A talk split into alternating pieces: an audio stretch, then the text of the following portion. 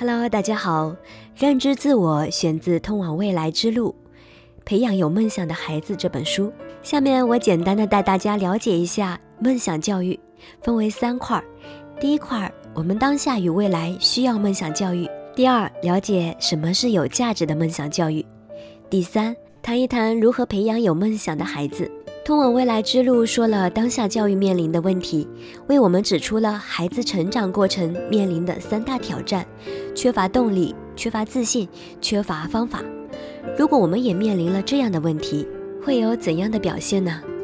是否也会焦虑、不知所措？是否也会尝试不断的去寻找解决方案呢？那么解决方案可以是什么呢？梦想教育可以帮助我们找到解决方案。那么，什么才是有价值的梦想教育呢？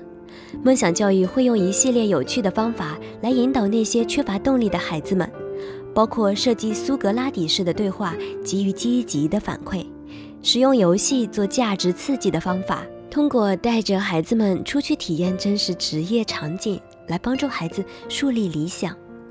当孩子缺乏自信时，梦想教育会用一套有趣的行动体系来鼓励和表扬孩子。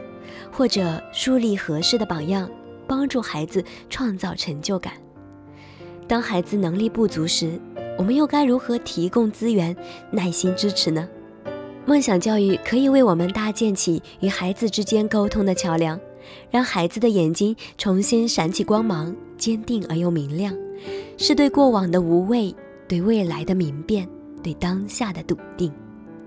我们该如何去培养有梦想的孩子呢？我们每一个人都曾经怀有初心，梦想是什么？梦想就是初心开始的地方啊！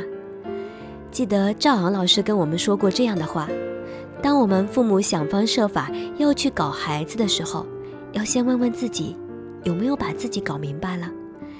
当我们的内心与自己和解，不再与过往纠结；当我们对未来重新怀有期待，我们对当下的自己更加笃定。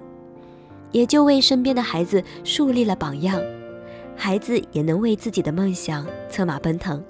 如果孩子心怀大志，怎会轻易为身边的小问题所打败呢？梦想教育不仅仅帮助的是孩子，更重要的是帮助我们建构起和谐的家庭，让家庭中的暖流形成循环不息的能量圈，用爱真正托起孩子的梦想。所以啊，梦想教育不是从一个点去解决问题，而是通过孩子、家庭、学校乃至社会圈层的协同作用，来影响孩子成为更好的自己。再次感谢群里各位家人的陪伴。如果我们觉得对孩子的教育有焦虑，可以试着从身边开始，播下梦想教育的种子，与自己的内心和解，树立新的人生目标，与孩子们一起成长。共创未来。